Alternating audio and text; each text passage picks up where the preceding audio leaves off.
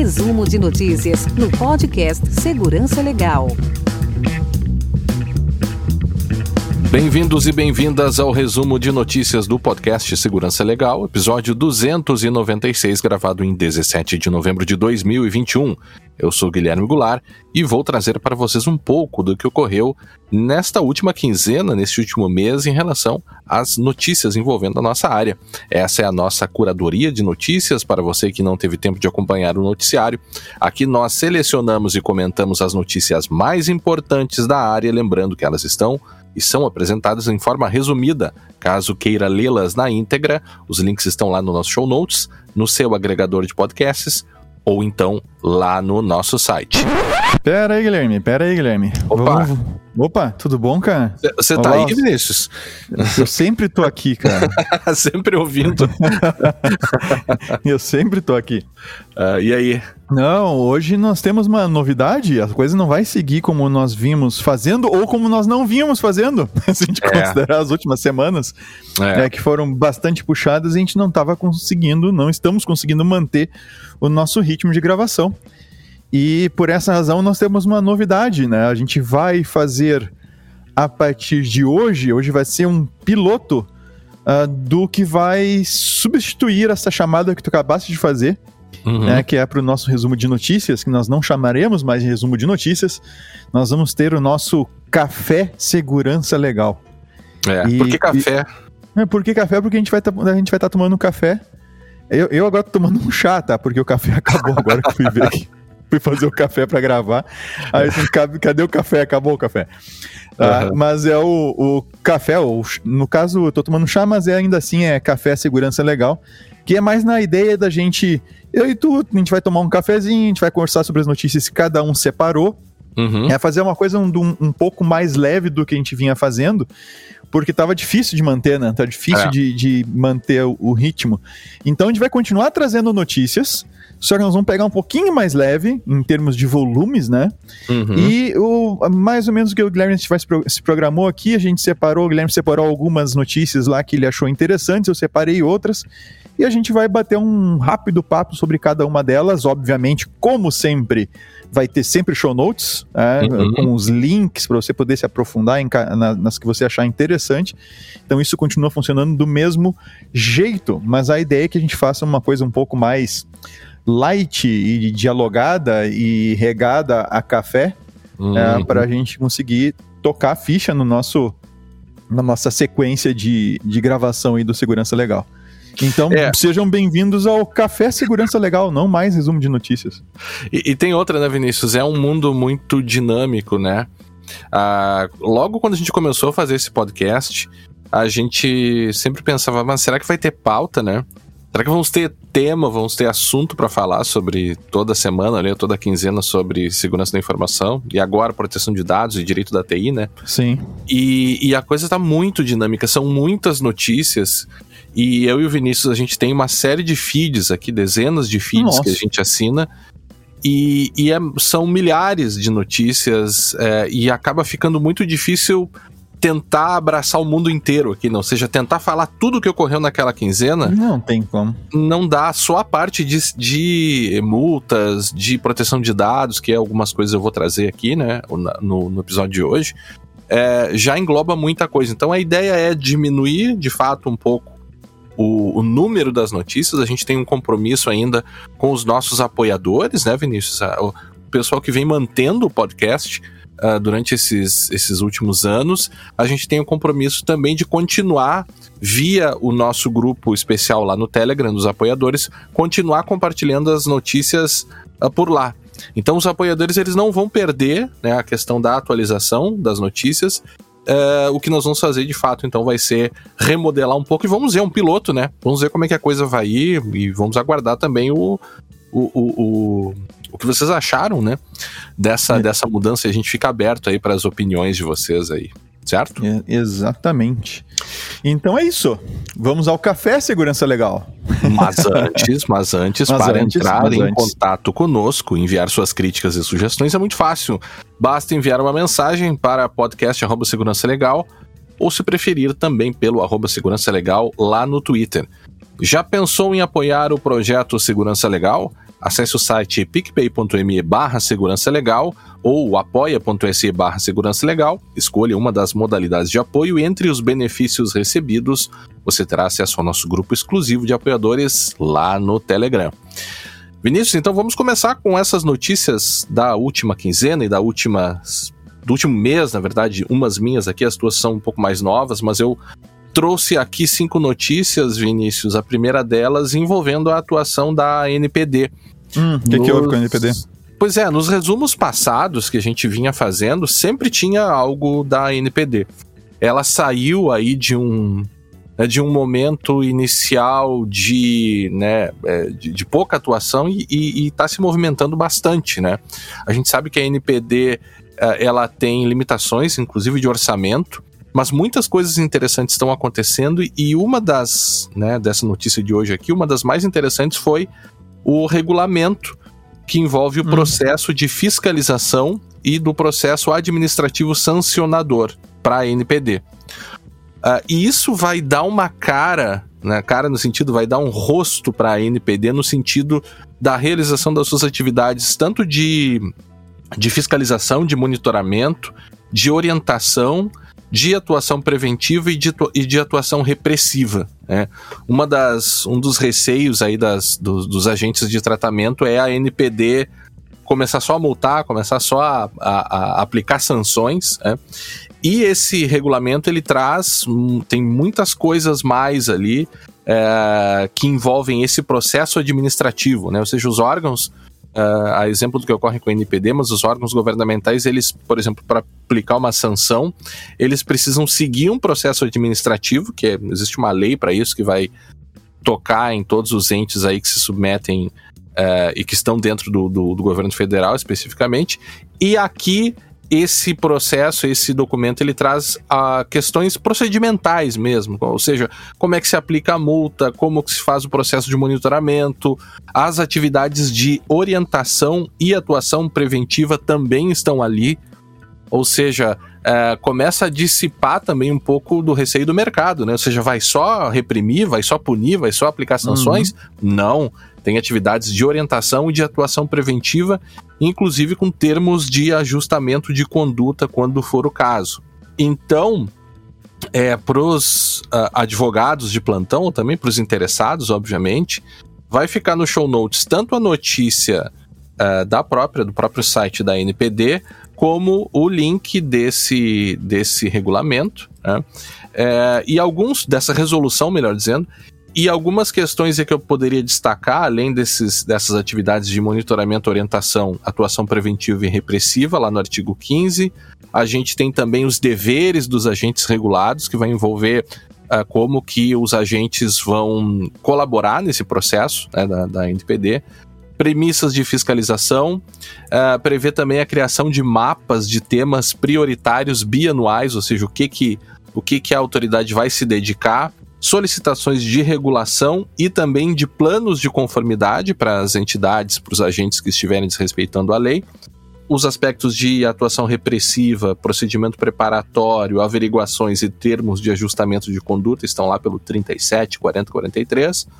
E, por fim, também fala sobre o auto de infração, como vai se dar, as defesas do autuado, obviamente, precisa ter né? Ele precisa poder se defender, como é que produz prova, produção de prova pericial, as manifestações do autuado uh, e também os próprios recursos, sim.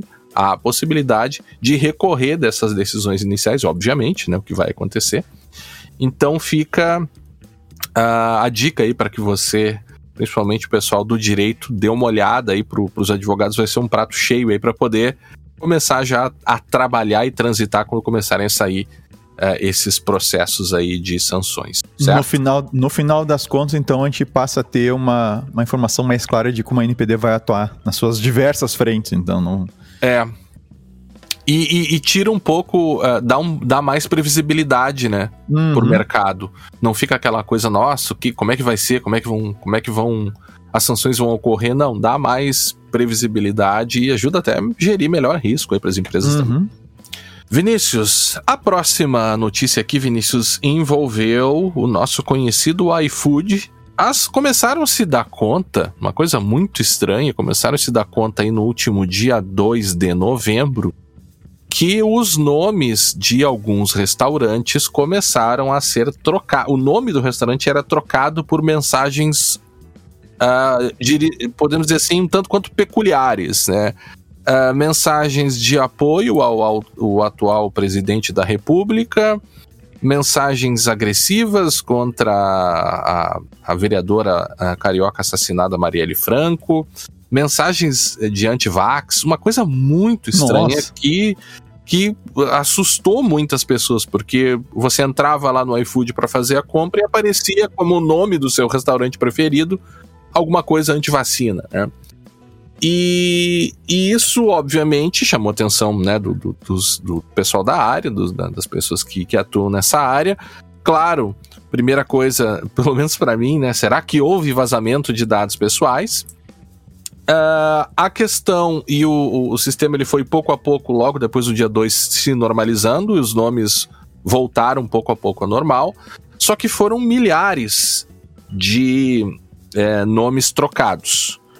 O iFood, logo no, na madrugada do dia 3, conforme o Guilherme Petri, aqui do The Hack, né, o Guilherme Petri diz que é, traz a informação de que logo no dia 3 o iFood diz que, diferentemente do que foi publicado por grande parte dos veículos de imprensa e por usuários das redes sociais, uh, o, o problema, né, o que não foi um ataque, segundo eles, foi causado por um funcionário de uma empresa parceira, de um terceirizado, que teria permissões indevidas e que, em função disso, alterou os nomes dos restaurantes.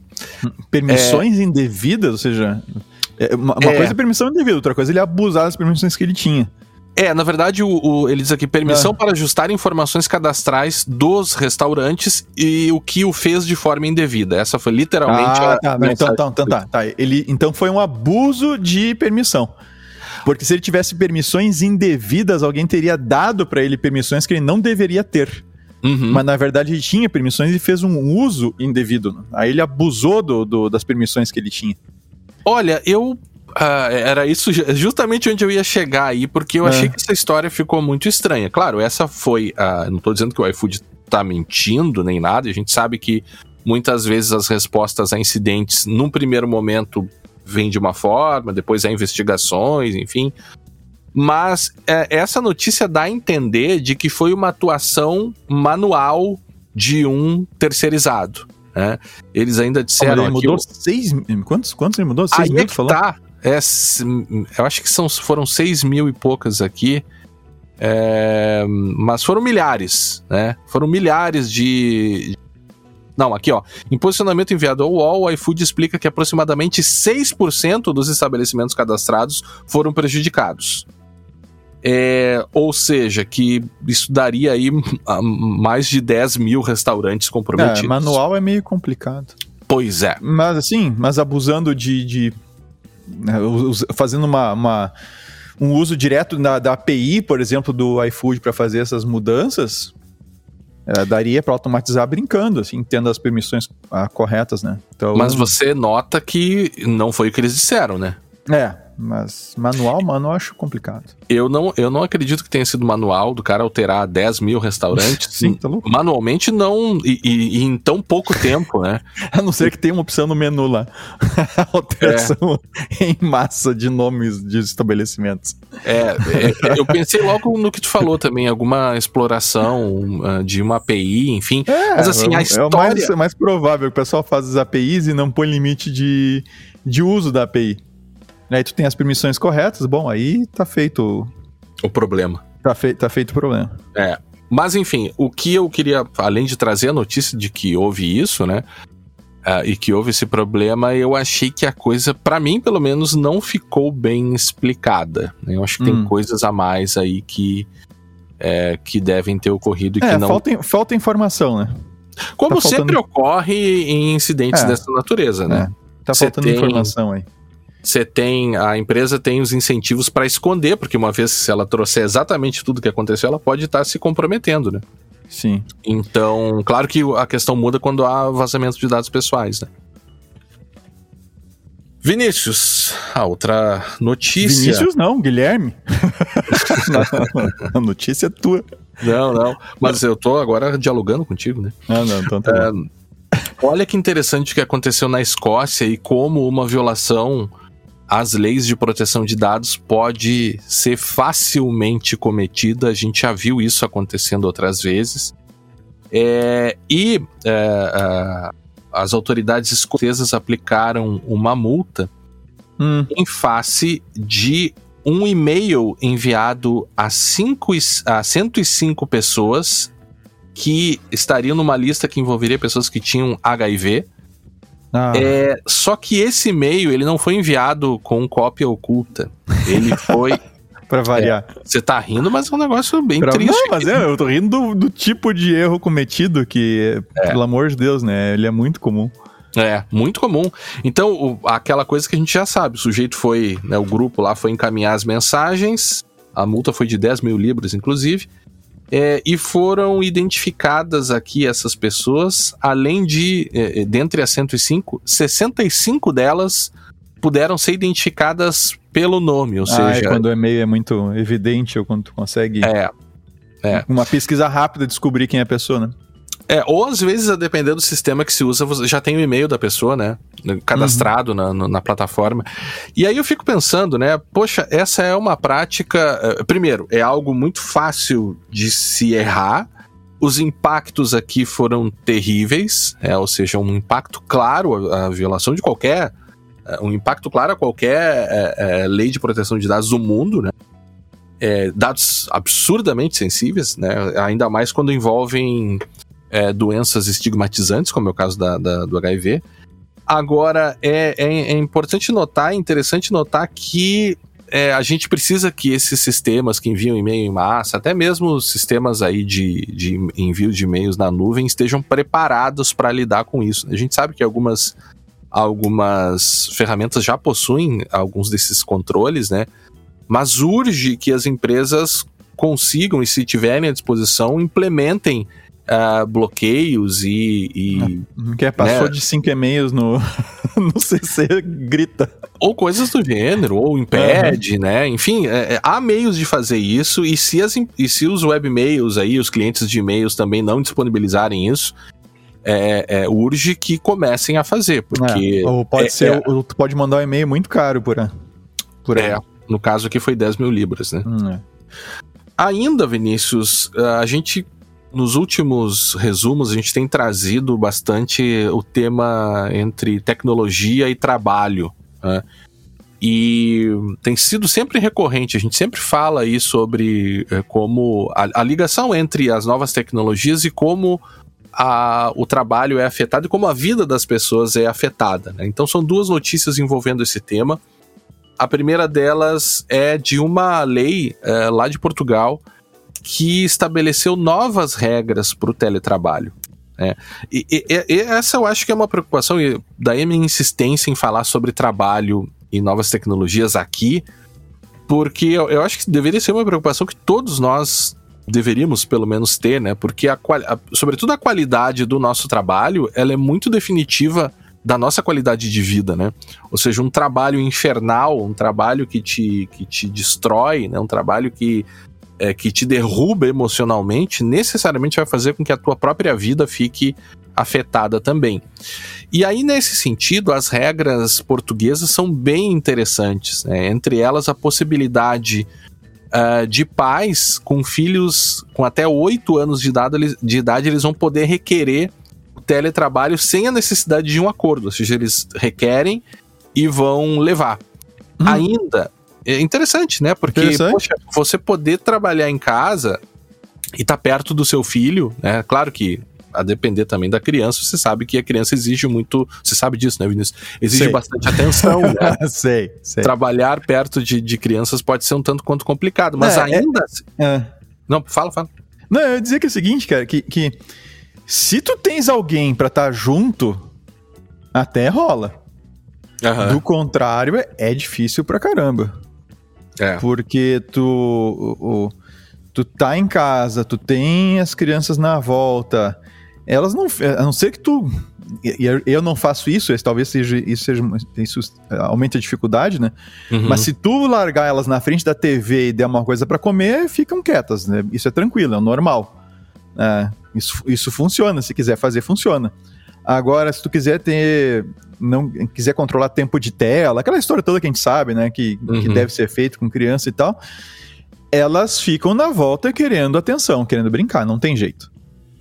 Sim. Elas quer, quer mostrar alguma coisa, olha o desenho que eu fiz, É. ah, vem cá, tu já tá quase no fim, tá quase terminando, vem brincar comigo, isso é o normal. Aham. Ah, se, se eles não estão fazendo outra coisa, né? Então, É.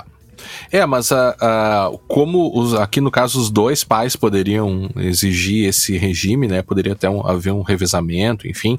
né, Tem quem coisas sabe? muito interessantes aqui, né? Do tipo é, a- a- atuações para reduzir isolamento do trabalhador, né? É, que as entidades vão passar também a ter de promover contatos presenciais entre os trabalhadores em regime de teletrabalho e o responsável hierárquico com intervalos não superiores a dois meses, né? Uhum. Questões relacionadas à saúde do trabalhador, questões relacionadas ao respeito à, à privacidade do trabalhador, é, compartilhamento de despesas, ou seja, o melhor pagamento de despesas, inclusive, né? E uma das coisas que daí para mim o melhor aqui, Pagamento de despesas, como por exemplo, eu tô em casa, trabalhando Internet, em casa, usando a minha internet, exato. a minha energia elétrica, meu computador, ar-condicionado, claro, ar-condicionado. Claro.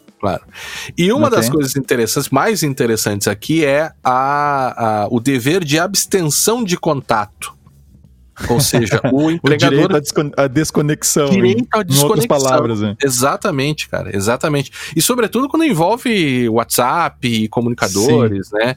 E aí, essa, esse dever de abstenção de contato vai se aplicar ao empregador. Né?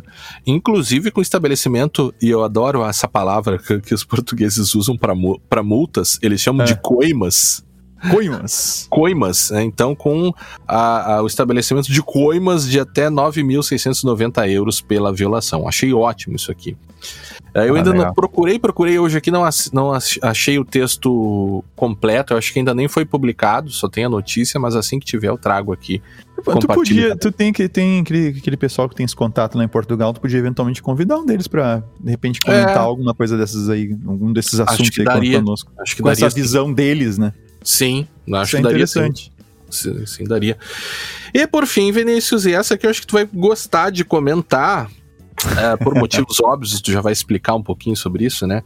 É que saiu uma notícia de um estudo da HP. é, e esses estudos estão ficando bem frequentes, né? Que começam a mostrar como, como é a, a, a nova realidade pós-pandemia e É, tem- tem-. É, tem, tem, tá saindo aí umas listagens de quais serão as. As que as, amea- as Tendências. ameaças, as Ah, tendências ameaças, de 2022 e tudo mais tal. É. É, assim, já é meio que lugar comum, vamos lá, né? Falar sobre efeitos da pandemia no, Uhum. é meio que lugar Deu. comum. É, deu, deu, a gente já sabe, né? Tá. Mas, mas o interessante é que é o seguinte, um dado que me chamou muito a atenção. Primeiro que 45% dos funcionários, conforme aqui o Convergência Digital traz, 45% dos funcionários compraram equipamentos de TI Aham. durante esse último ano e 68 deles não deram nem ou não consideraram importante, eu ia dizer que não deram bola, mas que não Ah. consideraram importante questões relacionadas à segurança. Uhum. E também o phishing tem aumentado, o phishing está funcionando cada vez mais. 74% das equipes de TI perceberam um aumento no número de colaboradores que abrem links ou anexos maliciosos.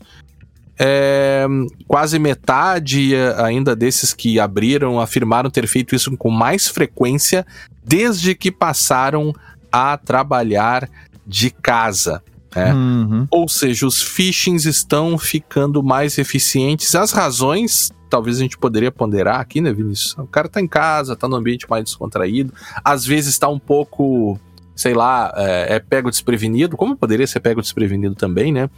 Mas o fato é que há meios de lidar com isso, né? Ou de tentar controlar esse tipo de problema. É, na, na real, até coincidentemente eu tava ouvindo o Tripwire Podcast, que é um podcast que eu acompanho, e coincidentemente eu tava ouvindo justamente um- uma entrevista com uma, com uma pesquisadora, ela é PhD, e até depois eu posso botar no show notes esse, esse episódio lá deles, que ela, ela fez um estudo uh, sobre a psicologia, né? Uh, Uhum. Quais são as, as, os nossos, os traços, né? É a Martina Dove, é PHD, tá? É do Talking Cybersecurity, que é do The Tripwire Cybersecurity Podcast. Último episódio, que saiu no dia 12 de novembro. E eles, ela comenta é, que existem várias situações, assim, várias car- características que fazem a pessoa cair mais ou menos, né? Assim, tem Uhum. mais suscetível. Então, e, é uma- e é- e não é muito simples, sabe? Tem que, tem que dar uma. Eu até peguei a pesquisa dela para dar uma lida. Eu não o fiz ainda, porque eu ouvi hoje esse episódio, né? Por acaso, estava ouvindo ao meio-dia. E, e a coisa é bem mais complexa, sabe? Do que simplesmente estar em casa, estar mais à vontade e tal. Eu acredito que isso de alguma forma pode interferir. O Uhum. fato de também tu não ter tanto contato ah, presencial com os teus colegas, né? Olha aqui o que eu recebi no e-mail. Ah, é, recebi aqui também. Uhum. Opa, isso aqui, né? Então tá, tá cada um em casa, então tá mais separado. ah, fisicamente, talvez isso facilite tu, tu, provo- tu ah, realizar algum ataque ou, ou ser atacado, né? Uhum. E sem contar quando tu faz um spear phishing, né, que é o tipo de, eh, de ataque mais efetivo, que tu vai, tu tem acesso a e-mails já trocados, ou tu sabe como é que aquela pessoa troca, com quem ela troca e-mail, conhece a assinatura do e-mail das pessoas com quem ela conversa, É. ou de uma outra pessoa. Eh, esse tipo de ataque fica ainda mais fácil se o cara tá em casa, por causa desse, dessa, dessa natural ah, comunicação mais intensa, digamos assim, mesmo de coisas mais importantes por e-mail. Uhum. Então, realmente tem uma, tem uma vantagem. A, a gente tem feito a- a- na Brown Pipe trabalhos nessa, trabalho nessa direção, É. envolvendo phishing. E quando, e quando tu usa spear phishing, quando tu faz uma coisa muito, assim, bem direcionada, é, é, é certinho, né? Acaba, o pessoal acaba caindo mesmo, não tem jeito. Não, e é difícil, vamos lá, né, cara? Ficar 100% do tempo atento, a gente até falava sobre isso essa semana, né? Ficar 100% do tempo ligado e atento a todas as É, eventuais ameaças é algo difícil, mas, mas há dicas, aquelas dicas clássicas, né? A própria questão do domínio, né? Vamos lá. Muito É o, fácil. é o de você- domínio, é, o domínio do e-mail, se tu recebe algum link. Tem, é, tem- é, mas sabe que a, a Martina, nesses oito minutos, que é o episódio, esse episódio que eu falei do The Triple I Cyber Security Podcast, é, a Martina Dove, não a Martina Topley Bird, para quem conhece a cantora, a, a. Martina, a Martina Dove, que é a PHD e não a cantora, ela, ela comenta que tanto a falta de informação, a falta de conhecimento é um fator que, é, que faz com que as pessoas caiam mais nessas Uhum. fraudes, tá? como também o, excesso de autoconfiança. Ah, não, eu, eu trabalho com segurança da informação, eu estudo não sei o quê. Eu uso Tá, Lino. eu uso Linux, eu uso iPhone, uso Mac que é mais seguro, seja lá o que for. E aí, e- esse tipo de, de comportamento também facilita, também é um fator que em certo ponto começa a facilitar para te cair num, num negócio desse. Uhum. Então, e, e uma coisa que ela coloca é que foi muito interessante o comentário que ela fez, que a gente acha que a gente não vai cair porque a gente acha que a gente é inteligente. Uhum. E as pessoas gostam de pensar que elas São são os inteligentes. vieses, né? São São, aqueles certos vieses, vieses, é. E, e, inclusive tem. Agora eu lembrei que um. Num, cara, numa palestra, alguns anos eu, eu, assisti na internet, ele falando assim: ah, mais da metade das pessoas acha que, né, tem a sua, que, é, que, é, que é inteligente acima da média. Aham, Só que tu tem um problema, né? Se, tu tens um problema. Pra, sim. pra te dar, pra, pra, pra mais da metade das pessoas estarem acima da média, tu vai ter um problema. né? Mas daí, é, mas é, esse é um ponto. As pessoas não, não elas, muitas vezes elas, elas, elas acham que são muito inteligentes e que por isso elas não cairiam e exatamente por isso elas acabam caindo. Então, é muito interessante ouvir a Martina falando, cara, sobre isso. Uhum. Assim, eu fiquei muito interessado no, no- na pesquisa dela. Eu vou dar uma boa estudada porque eu acho que é, é, é algo que vale a pena dar uma olhada. Coloca É. no show notes ali, eu tô vendo aqui, não tá, né? não, Depois não tá. Eu, eu vou largar Tá. ali o episódio Tá. do, do Tripwire. Ah, eu tô vendo, eu tô vendo que você trouxe uma notícia extra que não estava programada e eu também tinha trazido, então eu vou falar minha última extra rapidinho, uma linha só e já passo a bola para ti. Você foi. Tá? É. Uma das coisas que o pessoal sempre vem nos perguntar, até no grupo, enfim, no, pela, pela internet, é, é, as VPNs. Qual a melhor VPN, né? Qual a mais segura e por aí vai. Então, vai ficar no show notes um estudo sobre qual a VPN escolher para 2021. O pessoal lá do Privacy Affairs fez uma comparação, inclusive, entre a NordVPN e a ProtonVPN. Então, hum. para oh, os nerds de VPNs de plantão, fica ali a dica. Feito. Beleza. Beleza. E o que, que você preparou, Vinícius? Eu nada. eu, eu, eu queria tomar. Era pra ser. Era pra eu estar tá tomando um café. No café uhum. Segurança Legal, tô tomando chá de capim cidreira. Então, Boa, assim. Vai ficar calmo, né? É, ficar calminho aqui. Não, eu, eu separei, sim, obviamente, separei cinco notícias que eu achei uh, interessantes que valem a pena ser comentadas. E a primeira delas é que Israel está hackeando telefones de ONGs palestinas. Aí. Então, é, é, é, bem interessante, mas, é, claro, eu não quero aqui de novo entrar, obviamente eles, não é tão óbvio, mas eles usaram o Pegasus, tá? Eles usaram o, o, apoio, tiveram apoio do NSO Group, né? Uh, vocês devem lembrar, o NSO Group é infectando celular de um monte de gente pelo mundo, jornalista e tudo mais, e o governo de Israel dizendo assim: não, a gente não tem nada que ver com isso, a gente vai investigar o que, que o NSO Grupo está fazendo. Na verdade, uhum. eles são também clientes do NSO Grupo. Mas o que chama atenção aqui, é, vai ter todo, vai ter os, os links ali para quem quiser ir no, no, detalhe, inclusive, do reporte, né, que foi feito pela Frontline Defenders, que é uma ONG, tá, baseada em Dublin. Uh, uh, e tem lá o reporte, se vocês querem ler o reporte todinho, nos detalhes e tal, mas o que me chamou a atenção aqui foi o seguinte: o governo israelense, eles queriam colocar, declarar essas ONGs como sendo terroristas. Aham. Uhum. Porque eles conseguindo classificar elas como terroristas, eles teriam uma série de sanções que eles poderiam aplicar, inclusive fechamento de escritórios, uma série de coisas, tá? Uhum. No próprio território de Israel. Como eles não tinham nada, eles resolveram então invadir os telefones para tentar ver se descobria alguma sujeirinha, alguma coisa suja ali para então poder classificá-los como grupos terroristas.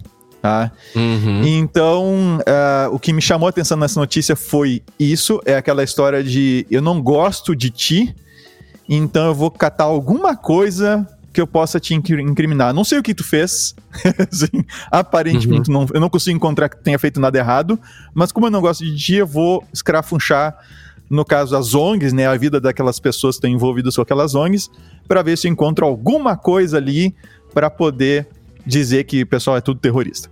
Tá? Então, uhum. ah, me chamou a atenção isso. Ou seja, se não há um crime, vamos procurar por um crime. Tá? A gente já comentou várias vezes sobre esse tipo de uso uh, dessas tecnologias. Essa é a primeira, né, a número um. A segunda, cara, que eu separei, uh, que, que é bem interessante, tá? Envolve. Eu vou explicar primeiro o tipo, depois a notícia, tá? Tá. Um tipo de ataque que se chama watering hole. Tá? Watering ah. hole. Que na verdade você poderia traduzir isso como buraco com água, ou poça d'água, ou alguma coisa, um lago, coisa parecida. Né? Uhum. O, o que, que, é esse tipo de ataque, tá? Isso é uma. É Não é uma... é ralo. Não, não ralo é sync, né? Não é ralo, é ralo é, sync, sync, né? É sync, é. é, é, tá, é. Tá. Mas ah, isso tá ligado com, na verdade, com, ah, com caça. Literalmente caça. Tá? Uhum. E em vez de você sair por aí com uma arma procurando o, o bicho que você quer caçar, você fica perto onde tem um corpo d'água, onde tem um rio, um lago, uhum. uma poça, alguma coisa uhum. assim que o bicho venha beber água ali. Então, uhum. tu não vai atrás dele, tu espera que ele venha tomar água. E aí tu abate ele. Tá? Então, o que é que fizeram? Tá? Uh, alguém comprometeu vários sites, tá? inclusive um site de notícias uh, do Oriente Médio, tá? Mas vários sites envolvendo o Oriente Médio. Uh, e comprometeu, esse, comprometeu esses sites colocando dentro dele um script, um JavaScript, que carregava então, uh, fazia, injetava na página scripts que faziam várias coisas entre, entre elas, identificar o navegador, uh, saber pegar a geolocalização do IP e etc. Uhum. Tá? E o que é interessante de novo é que uh, o E7, que foi quem fez a, a o E7, que fez a, a pesquisa, descobriu links dessas invasões, foram vários sites, tá? Tem os links lá para você ver, toda, tem a listagem de todos os sites que estavam com, com, esses scripts injetados lá. Uh, é um tal de um grupo chamado Candiru. Hum. Que, assim como o NSO Group, é uma empresa israelense que fornece hacking. Nossa. As a service. Tá? Então, uh, eles teriam invadido vários sites por aí. Não necessariamente o Candiru em si, né? Uhum. A empresa em si. Mas foram invadidos vários sites e esses, esses, scripts, esses scripts foram injetados lá. Uhum. E os alvos, segundo eles relatam, os alvos foram, eram alvos muito específicos, porque ele não entregava o payload assim de ataque para qualquer um que acessasse. Tá? Uhum. Então, eles calculam que haviam alvos muito específicos que eles estavam tentando buscar. Será que então, seriam esses mesmos grupos aí de jornalistas, de defensores de direitos humanos? Quem sabe? Quem sabe? Ah. Porque essa ONG que tu falou, tava dando uma olhada aqui, é uma, é uma ONG de defesa de defensores de direitos humanos, né? Uhum, Fico acompanhando exatamente. se os caras estão presos, as perseguições exatamente. que eles têm. Exatamente. Tá bom, então, de novo, é, muito cuidado com os sites sendo invadidos. Então, tá, teu uhum. site de notícia lá, o site que o Vinícius gosta de acessar para ver as notícias lá de, de tecnologia. Daquele. Claro que isso não é para. Não é pra, assim, o Vinícius não é o alvo disso, obviamente, mas, mas imagine você sendo é. alvo numa coisa dessa, você acessa o site lá que você gosta, notícia e tal, e o site foi invadido por um terceiro, meteu um script lá que procura te identificar. No momento que ele te identifica, né, bingo, né? E uhum. O, payload malicioso aí pra ti, invade a tua máquina e, uhum. e uhum. sabe-se lá o que vai fazer com, teu, com, com, a tua máquina. E a coisa, pelo que eles olharam nos scripts, e tá lá toda a análise feita, uh, tem lá, eles, pelo que eles perceberam, o alvo realmente era desktop. Hum. Não era a plataforma uh, mobile. Era desktop mesmo, pelas, pelos testes que eles faziam lá. Bom, e essas duas empresas, tá? tanto a, a NSO Group quanto a Candiru, e essa é a terceira notícia, elas acabaram entrando numa listinha tá? de restrições no Bureau, no Bureau of Industry and Security, o BIS, dos Estados Unidos. Tá? BIS. O BIS. E o seguinte, quando eles entram nessa lista, eles passam a sofrer uma série de restrições. Tá? Essa é a minha terceira notícia. Eles passam a sofrer uma série de restrições e inclusive para poder fornecer ou receber serviços é uma assim é um atrapalha a vida tá a tal uhum. ponto que o CEO lá do o, lá do do NSO Group pediu para sair ah, caiu fora depois que a NSO entrou no, nessa, nessa listinha Mas... em que o que a administração Biden, Biden colocou ele. Mas é uma empresa tão comprometida com bem-estar social. Exato. Eu, eu... É. Tipo, ajuda a localizar jornalista para levar para embaixada para depois esquartejar, mas enfim. Uh, uh, então, assim, essas empresas estão sofrendo essas restrições e ah, dizem as más línguas, eu encontrei isso em algumas matérias, nos, nos materiais ali que, que eu citei antes, tem vários links, se vocês lerem com mais cuidado, vocês vão ver que isso é levantado, né, que essas empresas, a Candiru, a NSO Group, etc., elas teriam uma bela de uma parceria com o governo israelense, no sentido em que elas ajudam o governo israelense e o governo israelense tenta ajudar elas com as restrições que elas estão tentando, uhum. que elas estão passando. É. Esses são bons cases para a gente ver uh, exatamente no que, que essas ferramentas são usadas, né? É, é porque é, os, seus defensores, não, nós vamos pegar bandidos, nós vamos né, prender terroristas. É, e você é vê isso sendo usado para perseguir ativista. É, exato. Exato. E no caso do próprio governo de Israel, como eu citei lá naquela outra notícia, catando gente que eles não gostam. Não é gente que fez coisa errada, é gente que eles não gostam. Sim, sim, sim. Tanto que eles não estavam, eles, eles, começaram a invadir por eles não encontraram nada errado. Justamente isso. Sim. Então, é, algum crime tu cometeu. É, alguma coisa Sim. errada tu fez, deixa que eu vou descobrir. Ah. Sim. Bom, Botou arroz em cima do feijão, por exemplo. É, botou arroz em cima do feijão. É, certamente, Isso, isso certamente é coisa de grupo terrorista. Uh, bom, essas são as primeiras três. A quarta é muito legal. Tá? Uhum. A quarta é quase a minha preferida, tá? A, a, a, quinta eu achei. Eu gostei mais, acho que da quinta. Mas a quarta, eu acho que é, a mais séria. O GitHub confirmou mais um problema de segurança no, M, no NPM, tá? Que é o repositório que tem lá no GitHub para quem usa JavaScript, né? Você pode usar NPM para baixar os pacotes, tá? E esses pacotes, na verdade, são, vamos dizer assim, para quem não usa, tá? Para quem está acostumado com outras linguagens, ou mesmo não desenvolve, é código pronto, bibliotecas, né? Que a gente pode utilizar para construir os nossos programas. Então, eu não preciso fazer tudo do zero, né? Eu posso procurar coisas já prontas. Ah, eu preciso fazer um, um negocinho lá para fazer um cálculo estatístico, não sei o que. Posso encontrar lá um pacote NPM que já faça isso para mim. Ah. Ou eu quero fazer algum tipo de requisição lá, REST, não sei o que. Ah, não fazer tudo do zero. Eu pego um pacotinho que faz tudo para mim. E aí eu vou montando o meu, meu sistema usando esses N pacotinhos. Mas o que que, o que que eles descobriram? Ah, o que que aconteceu? Descobriram um problema lá que, bom, esses pacotes, eles são mantidos pela comunidade. Tem lá, né, o usuário sobe lá, eu crio um pacote, subo para lá, disponibilizo e tal. O que, que eles descobriram? Que eu posso me autenticar com o usuário do Vinícius, é, o uhum. meu próprio usuário, e posso, obviamente, a, a, na, obviamente, atualizar os meus pacotes. Uhum. Isso, até aí tudo bem. Só que uh, o bug permitia que eu atualizasse não só os meus pacotes, mas qualquer pacote que eu quisesse. Opa! Ah, e uma vulnerabilidade típica daquelas que a gente uh, autentica, vê quem é o usuário. Não, ok, é o Vinícius. Uhum. Mas depois, quando ele vai fazer a operação de atualização lá, nesse caso de um pacote NPM, ah, ele usava a informação que estava no próprio pacote né, para saber qual pacote atualizar. Uhum. Então, eu me autentico como Vinícius, o Vinícius pode atualizar A, B e C, e eu mando o pacote atualizando o X. E aí o sistema ignora toda a autenticação que foi feita antes, toda a verificação que foi feita antes, olha o pacote, oh, isso aqui é para atualizar X. Vai lá e atualiza X, que o Vinícius não tem nada a ver com ele.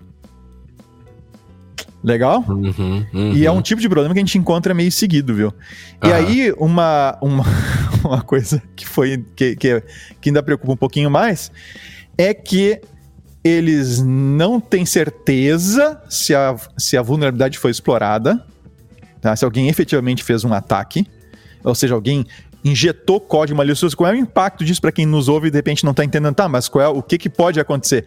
Uhum. O que pode acontecer é que o sistema que tu utiliza, o sistema que os seus desenvolvedores estão desenvolvendo, ou que o terceiro está te fornecendo e tal, e que ele está usando uh, pacotes NPM para desenvolver, ele pode estar, tá, ele pode estar uh, inadvertidamente. Uma, inadvertidamente, né? Vulnerável, porque ele tem lá uma. O Vinícius invadiu, botou um backdoor, botou um acesso, não, a porta dos fundos, um acesso lá que permite ele fazer o que quiser no teu sistema. É, em Vinícius, ah, é, o uso desses pacotes no desenvolvimento comum diário, assim, é, é, é, é comum, é frequente? Sim, sim, sim, sim, sim, sim, é muito forte. Isso é o dia a dia. De quem desenvolve é o dia a dia. Tá? E aí o que que acontece, tá? Eles não, eles não conseguem, eles não sabem se alguém explorou. Uhum. Eles conseguem dizer que durante o, que, o tempo que eles têm telemetria, que é de setembro de 2020 para cá, eles estão tranquilos que não houve nada, mas antes eles não têm como garantir nada. Sim. Então é um típico problema de supply chain ou cadeia de fornecimento. Né? Uhum. Eu estou usando, eu tô usando um software feito por alguém que usou um software que estava lá no, no NPM, lá no, que foi invadido. E a partir daí, essa vulnerabilidade passa a me atingir diretamente porque ela foi incorporada dentro do software que eu estou utilizando pelo uso daquele pacote. E isso acontece com diversas outras linguagens, tá? Não é só com JavaScript ou algo desse Sim, gênero. o problema é do ah. GitHub, não é com a linguagem em si. É, é, é, é, aquele.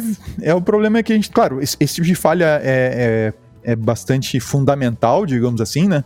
Uhum. Você a, a, autentica e depois você falha na autorização, no controle de acesso, efetivamente. Isso é uma. É uma tu autentica para saber quem é a pessoa, quem é o agente.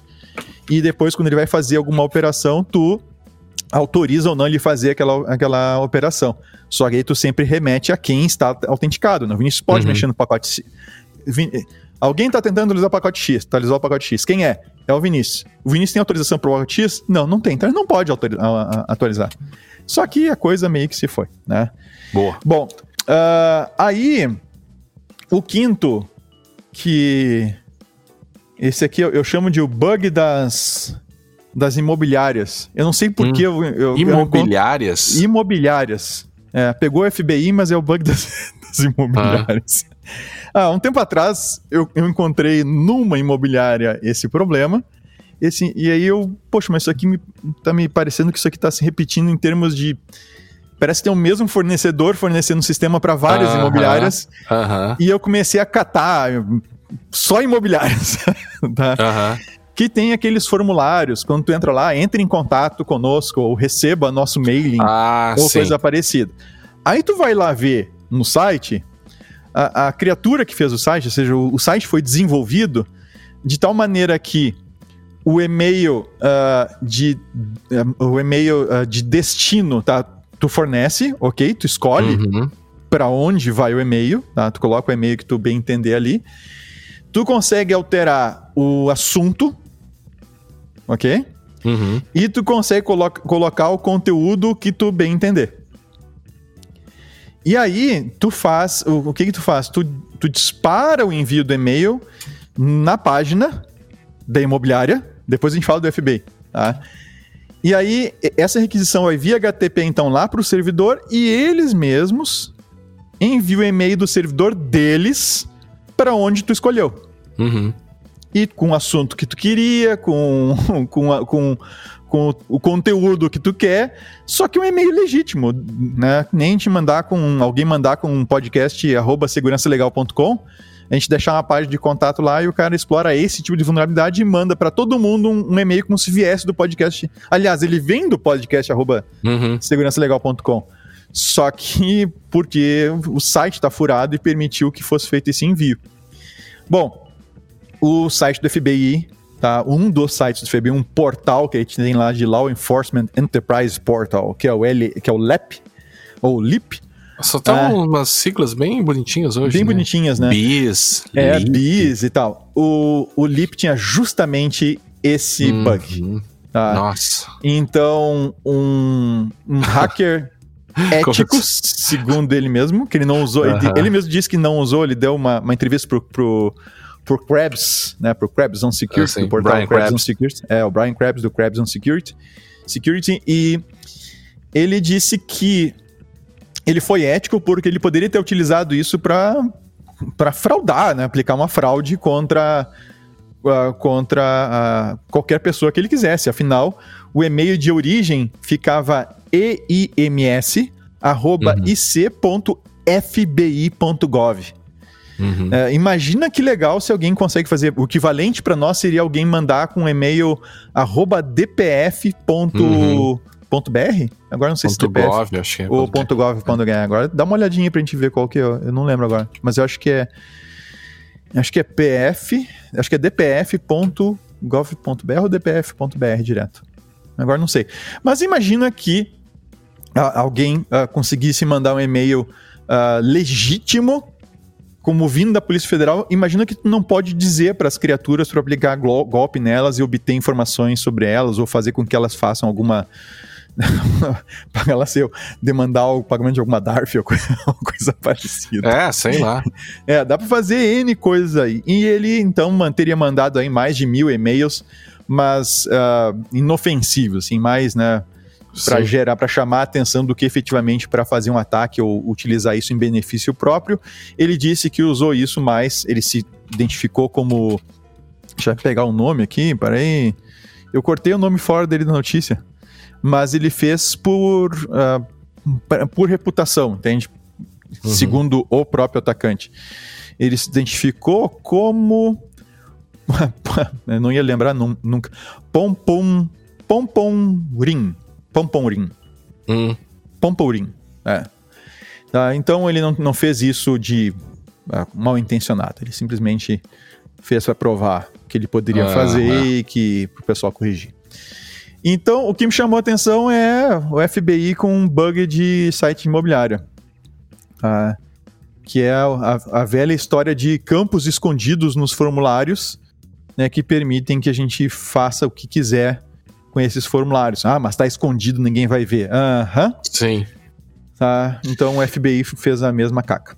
Você tem uma extra também, era para ser cinco, mas você trouxe seis, né? É, não, mas eu nem ia falar. Na verdade, agora tu, tu vai me forçar a falar, porque não Na verdade, tu tá, tu tá com peso na consciência porque tu falou, tu não sabia se ia falar não essa extra, e aí tu falou a tua, é. agora tu quer que eu fale a mim. Não, não, eu, tinha uma, eu tinha uma outra extra também, que era o Papa tweetando esses dias, que era ah. aos gigantes da tecnologia que parem de explorar a fragilidade humana, as vulnerabilidades das pessoas para obter lucros. É, o Papa boa. postou isso. Quem diria que o Papa, né, que a sua santidade estaria preocupado o, o com esses temas? É né? pop. o Papa é pop mesmo. É, e o pop não poupa ninguém. Eu, mas enfim, uh, essas, esse, não é bem uma no, é, é, uma notícia, não é uma notícia, tá? É o Schneier uh, uh, preocupado lá com a Microsoft do nada, segundo relatos que ele, que ele tem recebido, está acionando o, a sincronização com a nuvem né, no Microsoft Edge, no navegador. E ele sincroniza tudo, então bookmarks, senhas, histórico, tudo. Tá? Uhum. E do nada isso estaria sendo reativado. Tá? Eu não duvido nada, porque tem outras coisas que a gente desativa e elas volta e meia uhum. voltam. Tá? Então não duvido que isso realmente esteja acontecendo e ele chama atenção para que se fique antenado nisso, porque isso pode ser uma grande violação da privacidade e principalmente uma vez que acionou e sincronizou, já era, né? Teus dados já foram para lá. É. Então, é, não é bem, por isso que eu tinha posto no extra ali, eu nem ia comentar essa, mas tudo bem, agora vai ficar lá no show é, notes para quem tiver interesse. Como é um piloto, a gente vai ajustando aos poucos, né? É, é. isso aí, cara.